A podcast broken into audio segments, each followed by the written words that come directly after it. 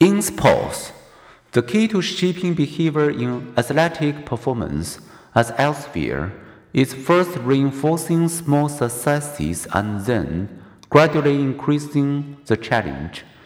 Golf students can learn putting by starting with very short puts, and then, as they build mastery, stepping back farther and farther. Novice batters can begin with half swings at an oversized ball pitched from 10 feet away, giving them the immediate pleasure of smacking the ball. As the hitter's confidence builds with their success and they achieve mastery at each level, the pitcher gradually moves back to 15, then 12, 30, and 40 and a half feet and eventually introduces a standard baseball.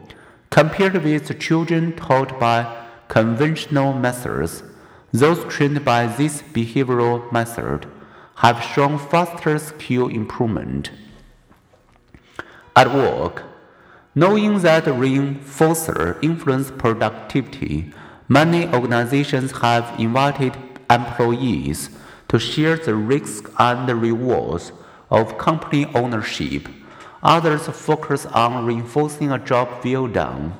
Rewards are most likely to increase productivity if the desired performance has been well defined and is achievable. The message for manager reward specific, achievable behaviors, not vaguely defined merit. Operant conditioning also reminds us that reinforcement should be immediate. IBM legend Thomas Watson understood this. When he observed an achievement, he wrote the employee a check on the spot, but rewards need not be material or lavish.